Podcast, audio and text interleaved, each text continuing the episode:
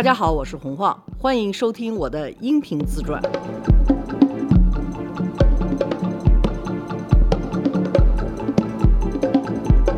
罗叔好，大家好，好你好，第十一期了哈。嗯，说到北京有法海寺，还有罗叔去过一个比法海寺更神奇的地方，叫什么来着？白瀑寺。白瀑寺，大家可以去看一看。罗叔也可以讲讲白瀑寺。我之前节目里边说过，它是一个辽代的古寺。你在你的节目里头说对对对，啊、大家去看《头号玩家》是吧？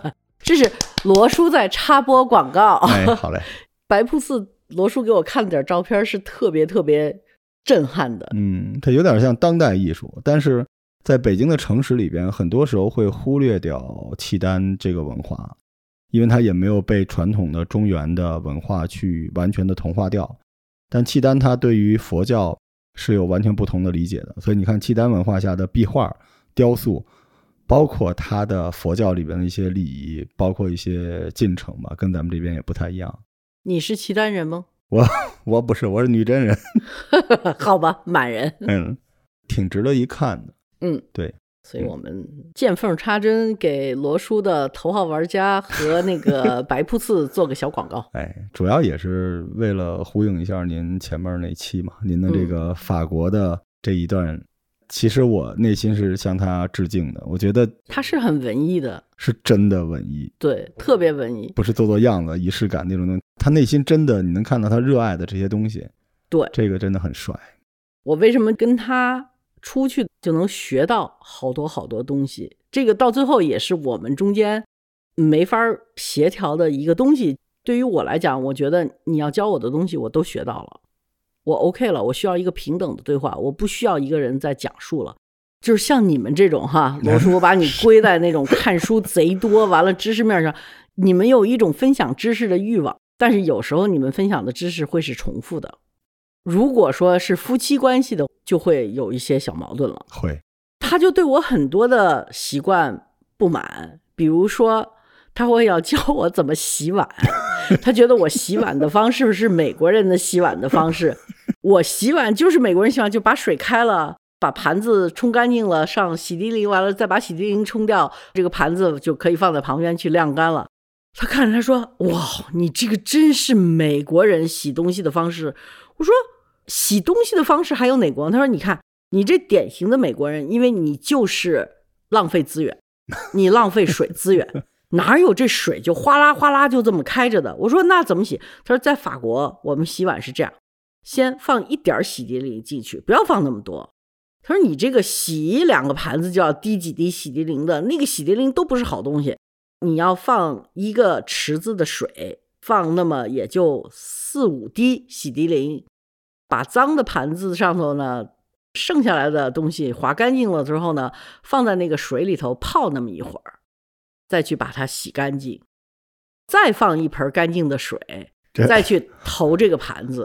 然后盘子拿出来，他说：“你看你们美国人就是懒，拿出来你们从来不擦干，你们就咣叽往旁边一放。”他说：“在法国，我们必须要把这个当东西擦干，因为不擦干呢，这个盘子上会有水印的。”我说：“水印谁看得出来？盘子上有水印，是个花盘子。”他说：“你看不出来，但是有人看得出来，你不觉得膈应吗？”我说：“我不觉得膈应啊。”然后他说：“你必须得要把它擦干。”所以这就是很多生活的细节上，你就知道他们在生活上过的那种跟美国人完全不一样的。因为他们家是左派，他朋友也都是左派，所以呢，就坐在这儿，他们天天在那儿骂的就是美国佬。有一次是法国的农民罢工，不是罢工就是示威游行，然后是法国的。好像是卖蒜的还是什么的农民罢工，可能就是法国有很多进口商进口了很多什么美国，因为美国是机械化的产量，所以它产的那一些蒜呐、什么肯定比欧洲便宜。它这种蒜要一进入欧洲市场，法国农民自己辛辛苦苦爬地种的蒜，肯定原来高价蒜就卖不了了，就大家都去赶那个便宜的蒜去卖了。然后像家乐福啊这种样的超市，就是专门卖那种。贼便宜的那种东西，所以法国农民就抗议了。他们就把一车一车的蒜就倒在高速公路上，挡着路。就是革命老区的人民还是挺猛的，你知道吗？就是真不高兴的，然后他就骂说啊，这个就是美国人搞的，怎么怎么怎么着，超市也是美国人搞的，不然我们欧洲不会是。就是他有很多那种非常亢奋的东西，都是冲着美国人去的。法国人闹了半天，他的思维是跟美国人完全不一样的，而且他在民间有很多思想是反美的。就像意大利人，就是在罗马有了第一个麦当劳的时候，就有人会去砸的。他就觉得你这个是对我的侮辱。什么叫咱们现在不有那个快餐，还有慢餐吗？嗯，就是 slow food。这个 slow food 就是因为在罗马的西班牙台阶上开了第一个麦当劳之后的意大利人就。奋起就是说，一定要有慢食品，不能老有快食品。除了砸，还有各种各样的抗议啊什么的。所以他们就是要保护欧洲的那些老的习惯，他们还是非常上心的。但是他们只要是有这种样的事情出来，他们都会说就是美国佬干的，以至于我这个美国籍的中国人在那儿就觉得你们。谁要是一不小心摔个跟头，也肯定是赖美国人，或者是。然后他们同时呢，法国人不是特别爱吃黑松露吗？他们那个松露呢，真的是贵的上千欧元，什么一斤的这么一个价钱，而且每次都是拍卖拍的巨贵的。他们都是在那个法国南部养着猪，就像牵一条狗似的牵着猪，然后让那个猪到那个树林里头去找这些松露，都是野生的。中国人多聪明啊！中国人就发现这松露云南也有，然后我们可以养殖，的的确确养殖出来的松露，它那个香味儿就没有野生的那么浓郁。但是毕竟它还便宜啊，这也是一个贵重的东西，不是吗？法国突然间就出了好多松露，这些松露是云南出口的。然后我就发现，我怎么着在他们家也不落好，对吧？说松露现在都已经没香味了，怎么着？说那是谁呢？中国人 进口的，所以没香味了，把我们的市场也都给搅和黄了。然后要说是那个蒜呀，也不行了，也没蒜香味了。那谁？美国人。我说我在这儿，我怎么着我都是个罪人，赢不了的这么一个状态。但是你就会发现，他们对保护他们的一些传统的东西是超级重视的。根本不可毁灭的一种感觉。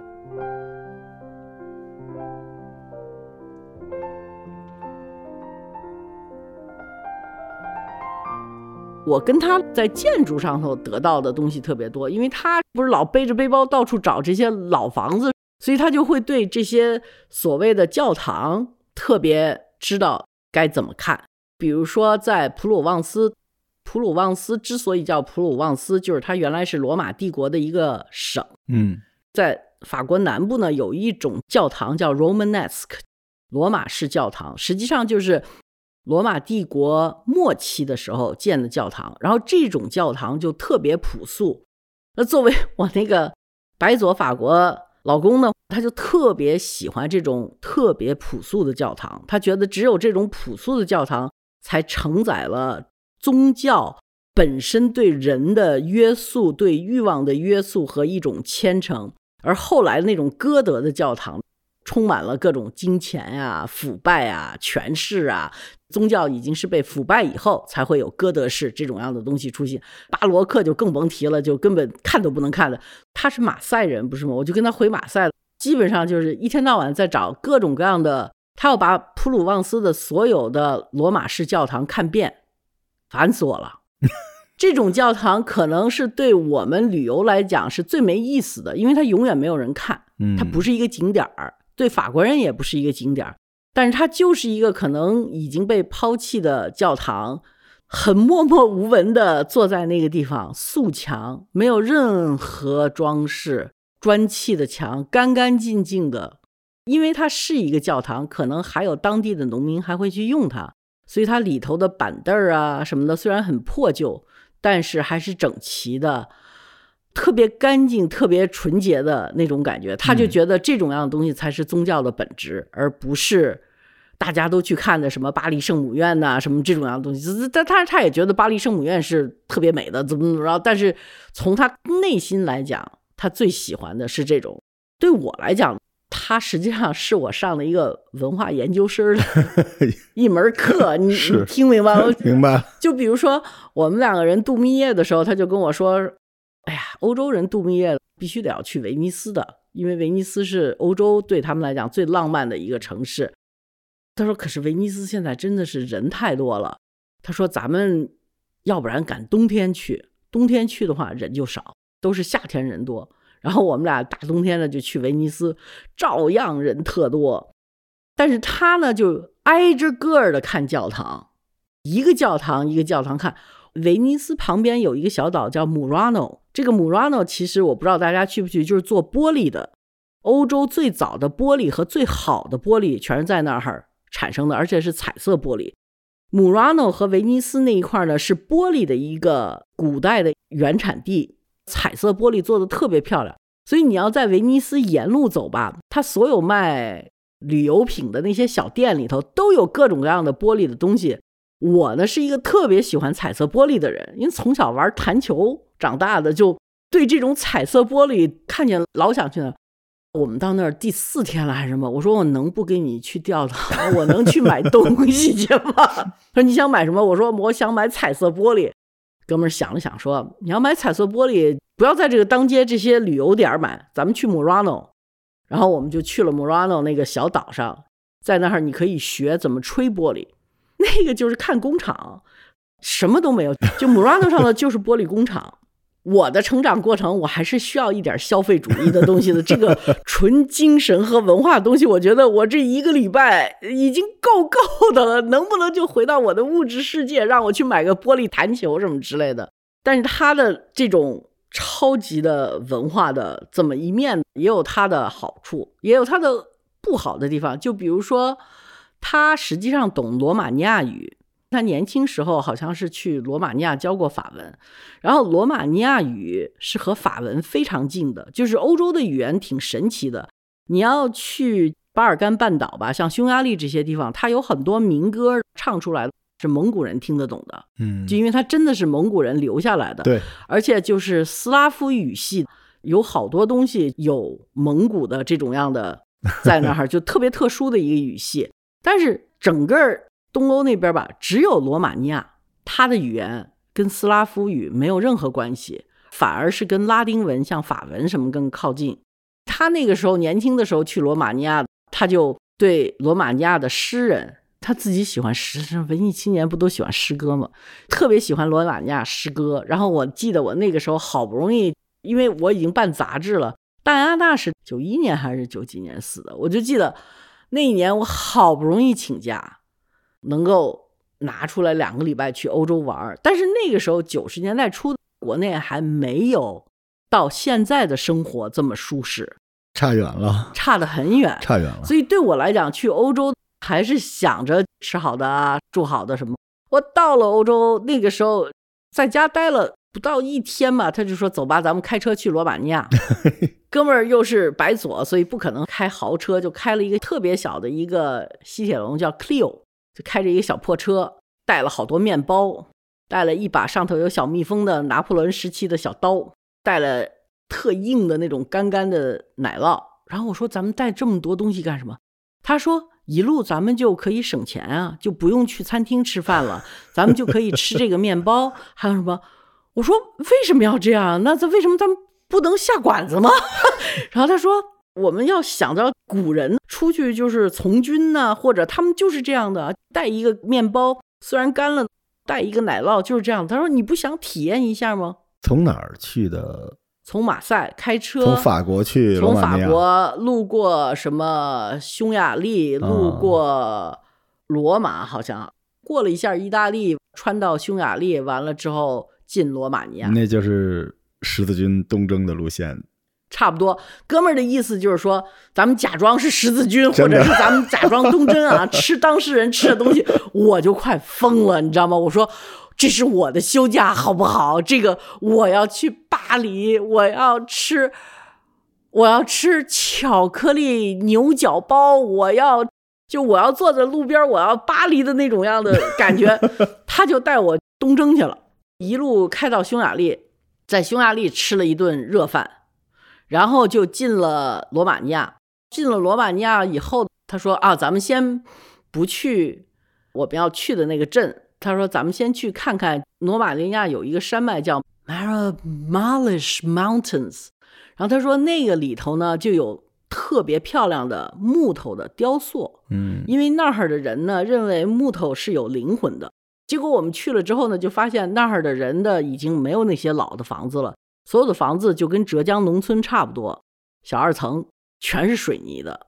然后他就特别生气，说：“怎么可能呢？就没有。”罗马尼亚人就告诉他说：“所有的这种木头房子，老的木头房子都被齐奥塞斯库放到一个罗马尼亚文化园区里头去了。哦，只有到那个园区里头，你才能看到真正老的罗马尼亚的房子。”他说：“那老的东西在这儿还留着什么呢？”他说：“唯一留着的，你可以去看墓地，墓地里头还有一些老的东西，因为他不敢搬嘛，都是那个，这不是搬了，就是哪个文化都很忌讳动墓地的。”然后我们等于花一天时间在那个大山里头开着车瞎转悠找墓地，但是那些墓地真的很好玩因为罗马尼亚人的那个墓碑啊，至少在他那个 Maramuresh 那个山里头的人，他对死亡不是那种特别庄严的那种要怎么样去什么，他那个墓地里头就是每一个墓碑上头五彩缤纷的，像那个动画一样的。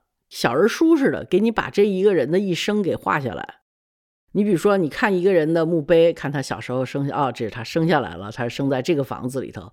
看见他捧着一个面包，说，哦，他是开面包房的。后来他就是这个村里头的专门给大家烤面包的那个人。然后有一次他还伤了手，然后伤了手之后，这儿有个救护车。他生孩子了，他结婚了，他的整个那个墓碑上就是他一生的故事被人家画出来了。嗯。我们去了有那个老房子的公园然后那个老房子的公园里头呢，真的是他们每一根就是巨大的木头的桩子或者梁上头都是雕刻，因为那儿的人他们认为木头是任何活着的东西都是有灵魂的，所以可以用，但是不可能不拜，就不能没有敬意。所以你既然用它，你也要把它的敬意表现出来。他们的艺术，然后有一个全世界特别有名的雕塑家叫 Brancusi，其实 Brancusi 就是罗马尼亚人，而且他是 Marmorish Mountain 里头出来的人，就那山里头出来的人，所以到他到最后做的雕塑都是一根巨大的木头，上头有雕塑。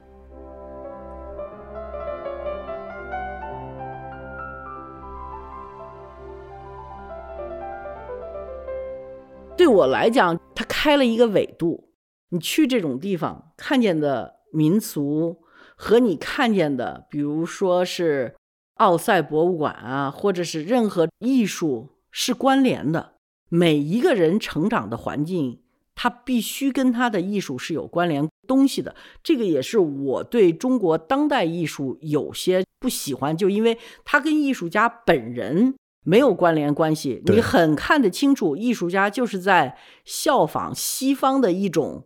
非常时髦的艺术流派和手法，造就出来的一个比较塑料的艺术，而并不是跟他成长和跟他成长的地方、土地、人情是有关系的，形成了我自己去看当代艺术的一种角度。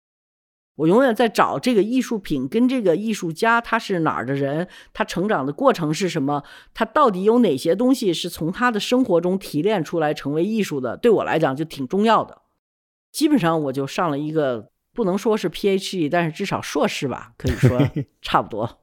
当代中国艺术家就是太聪明，太商业化了。嗯，说白了，很知道流量在哪儿，也知道市场是什么样的。嗯，对。所以，但是我觉得九零后就会好一点。因为他们更多的是重视自己成长的过程，但是另外一方面呢，他们成长的过程又不独特了。对，就是特别奇怪的，就是说，如果说你是一个六零后、七零后，对于你的艺术创作来讲，你的成长过程是独特的，因为没有人能重复中国六零后、七零后、五零后的这种生活环境和成长环境。时代巨变，你要能够把它表达出来，是很牛很牛的。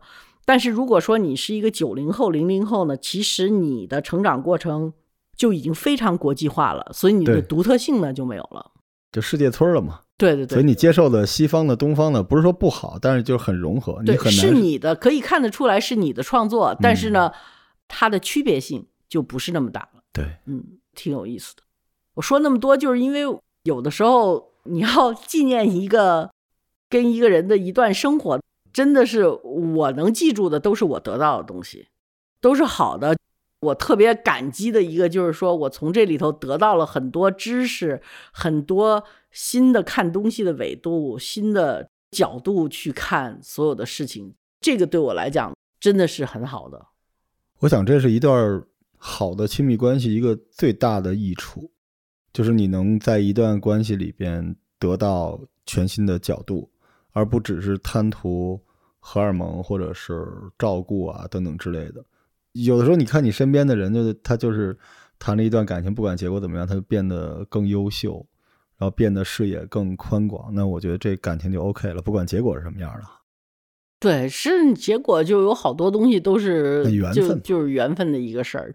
我到最后就是因为第一我不想离开中国，他呢又去了澳大利亚，第二呢我开始慢慢也就毕业了，他再给我 唠唠叨叨讲这些事情，我已经不耐烦了，又跟我说啊，我这个马赛的老港原来呢是一个军事港，这个军事港呢就是谁谁谁建的什么的，我就想。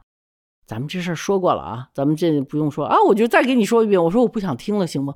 就会有这种样的特别拌嘴的，我就老跟他说，你记得有一个电影，奥德里小赫本演的，然后里头就是一个教授，他捡了一个街上卖花姑娘，英国人说话哈，就看谁是贵族，谁不是贵族，就看口音。他就训练这个卖花姑娘，就是啊满嘴是那个 Cockney accent 的时候，就说 The rain on Spain mainly falls on the plain，就说 The rain in Spain falls mainly on the plain，把他的口音全变过来，然后又把他打扮成一个特别贵夫人的样子，带她去各种各样的 party，然后所有人就说：“哇，她太漂亮了，她是哪儿来的公主啊？她这个秘密啊！”就所有人都问她。这个老师呢，就叫 Professor Higgins，希根斯教授。这个电影就是到最后，这个女孩子就跑了。你虽然把我教成了一个贵族那什么，但是我心里头并不是这样的。你也不可能跟我怎么样，就反正那女的就走了。但好像电影里头好像那后来又回来了，还是怎么着？反正我也不记得那个结果了。反正我记得我们那时候吵架的时候，我就说：“我告诉你啊，我不是那卖花姑娘，你也不是那个 Professor Higgins，咱们不过那种样的日子，可以不可以？”就很多矛盾是 这么起来的，受伤吧？就是我特别想毕业，对，但是我也不是那么白左，说老实话。我们后来吵架就变成吵到，就比如说他在国内，我还记得特清楚，我们去办一个什么事儿，然后街上呢就白天哈九点多钟就有人在那儿修路，他就说：“你看，为什么中国人要大白天的修路啊？说在法国我们都会把这种事情安排到晚上，这样的话呢，很多车过的时候就不至于产生那个 堵车的现象。”我记得那次我就疯了似的骂我说：“我是北京市市长吗？我是什么吗？你凭什么问我这件事儿？你跟我说这个事儿干什么？”他说：“我问你这事儿，你也不用发火啊。”但是从我个人的感觉，在这一段里头，可能对我来讲，就是压断骆驼背的那根稻草，那种居高临下的态度。嗯，我总觉得这个不是一个国际关系，这是两个人的夫妻关系。那在这里头，如果你找不到一个平等，这是很累的一件事情。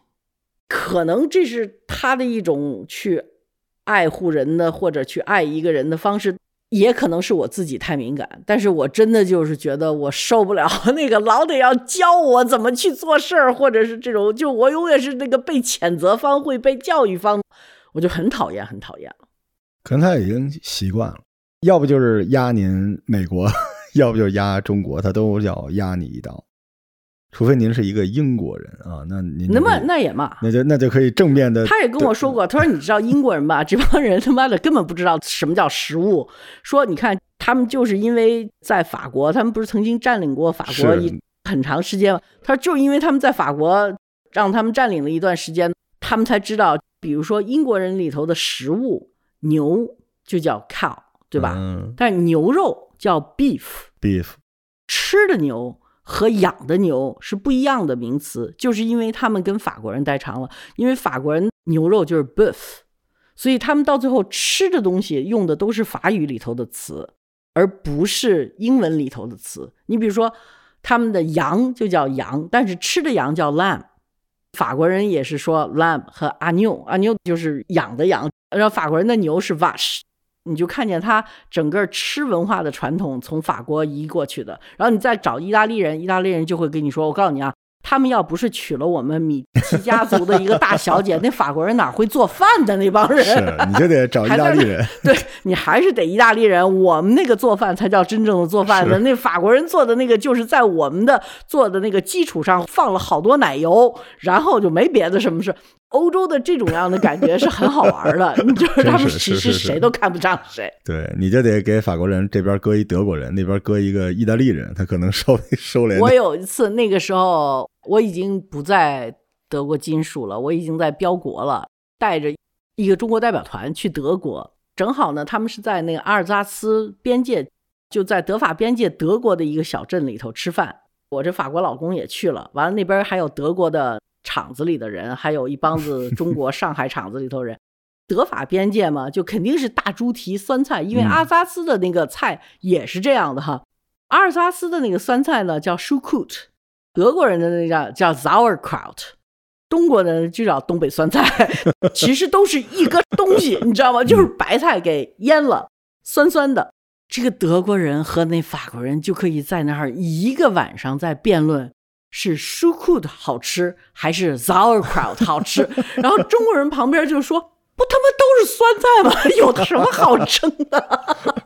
就上海人在那说：“哎呀，红花，他们在说什么呀？”我说：“他们在吵架。”那个法国人说呢：“他们做的酸菜叫 s h u k u t 说那个好吃。那德国人呢说他们的 sauerkraut 才是最原始的。”哦呦，那上海人说。不都是东北人吃的那个酸菜吗？哦哟，不好吃个，不好吃个，就是说都不好吃的。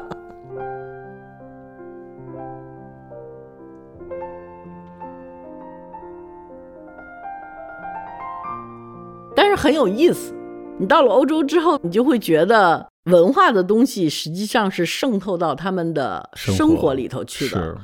这个文化的东西，它不是一个文艺，文艺和文化是有。特别大的区别的文化是自然的，它是跟着你的生活的状态和你的生活环境而生长出来。而文艺呢，多多少少在我的脑海里头，就是我是装出来的，我要努力的表现，我好像要去找一个文化的东西，努力表现自己有文化，这种人呢叫文艺。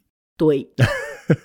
真正的有文化的人不想让别人能看出自己有文化，这叫文化。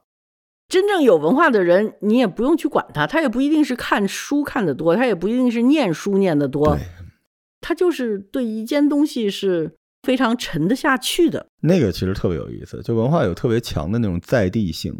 对你从他身上就能看到他的根儿在哪儿，那个东西是这个人特稳，他不用演，他稳的，他带着那种气，没错，就是喜欢的。真的就是说，你看见一个人，他是特别稳，而且他做什么事情他不浮躁，我就觉得肯定是一个有文化的人。嗯，我无所谓他识不识字，我也无所谓他上不上什么学校啊。这个文化这事儿不是那么来的，文艺是另外一回事儿。我是不是得罪了好多人？没事儿，咱们今儿不是聊法国吗？但真的挺好的，我觉得大家如果有机会。现在不是也放开了吗？去欧洲走一走，就感受一下。你去美国呢，就是商业社会、娱乐都拉到头但是呢，你去欧洲，你能看看过去的那种在地性比较强。因为美国它大熔炉嘛，它目标就把所有东西都装进来。在欧洲，你能能看到很多特别倔强的，保持了自己在地性文化的那种东西啊，挺有意思的。嗯，您刚才说罗马尼亚就是我特别喜欢的一站，我刚才也在使劲回忆我当年。想去走那个十字军的路去的罗马尼亚，我那地方挺神奇的，因为它东正教。我就记得那次去罗马尼亚，他呢曾经还有过一个罗马尼亚的新娘，差点没在罗马尼亚结婚。哦，他说他那个时候三十岁，就突然间就觉得他在罗马尼亚，他跟这个女的特别特别好，就要结婚。但是他是那个逃跑的新郎哦，真的是在婚礼上啊。他就没出现，因为他是去罗马尼亚结婚。那个女的呢，也是懂法文，是一个在罗马尼亚好像教法文的一个老师。嗯，他是翻译罗马尼亚的诗人给他当助手啊，这样的。然后他就觉得特别好，然后两个人兴趣也特别好。我到现在就觉得他应该娶那个女的来着。就说好了要结婚了，结婚的当天早上，他应该从他住的那个酒店开车去现场的时候，哥们儿上车也不知道哪根筋动了，开着车就回法国了。啊啊，把人一家子就撂那儿，嗯，我然后他开车回去的时候给我讲这故事，说我要去那个哪儿找他去。我说，在你把他撂到那儿的时候，在这之间你们两个人联系过吗？他说哦，联系过，联系过。我当时我心想，你别这时候你带我去，人不不杀了你，完了把我给杀。呃，可能是想起昨天晚上他们家洗碗洗的不对吧？很有可能，觉得还是得找一个靠谱的欧洲媳妇儿更好一点，嗯，别找一个其他什么亚洲、美洲的。咱们这期讲了个大话题哈，文化和文艺的区别。嗯，哎，我其实原来没想过，也就是说到这儿想起来这个，也在您的进程之下，因为您那时候不也拼命的老往欧洲跑着玩吗？那我就是很文艺啊。嗯，我啥也没说。行，我是特觉得我当时那个时候就特别特别文艺，但挺好的，虽然是好为人师吧，然后又有强迫症，但起码是一个真正热爱这些东西的人，在不停的给您上课。对上课。他可能上着上着就把分享变成了一种灌输，他的人设就是自己把自己给憋在那地方了，他就忘了生活里边其实除了上课也得下课。他是这样，他把我身上存在在他眼里头所有的缺点都变成他是能够改变的。其实夫妻两个人在一块儿，更多的是要接受对方的缺点，是不是说你要去改变。他认为他的所有的教我，所有的这种样的对法国文化、欧洲文化对我的灌输也好，是教育也好，都是为了改变我身上，不管是中国还是美国给我带来的一些毛病。但是问题就是说，有的时候你要想跟一个人磕终生的，不是关于他能给你什么，也不是关于你怎么爱他，最多的是一个包容，是，就是你要接受他身上所有的缺点。那如果说他身上真的有你接受不了的缺点，那真的你们两个人就是没缘分。嗯，甚至因为文化差异，那都不一定是缺点。就你并不是要改正别人，你只是自己看着不爽。对，要去改正别人，或者自以为能够改正别人，这个我后来也觉得是两性关系里特别大的一个问题。嗯就是我们大部分人，当你的经济地位比人家好，当你的教育程度比人家高，当你在某种方面社会认可的上头有一个优势，你会不断的要把这个去向对方阐述。是，这个是特别遭人恨的。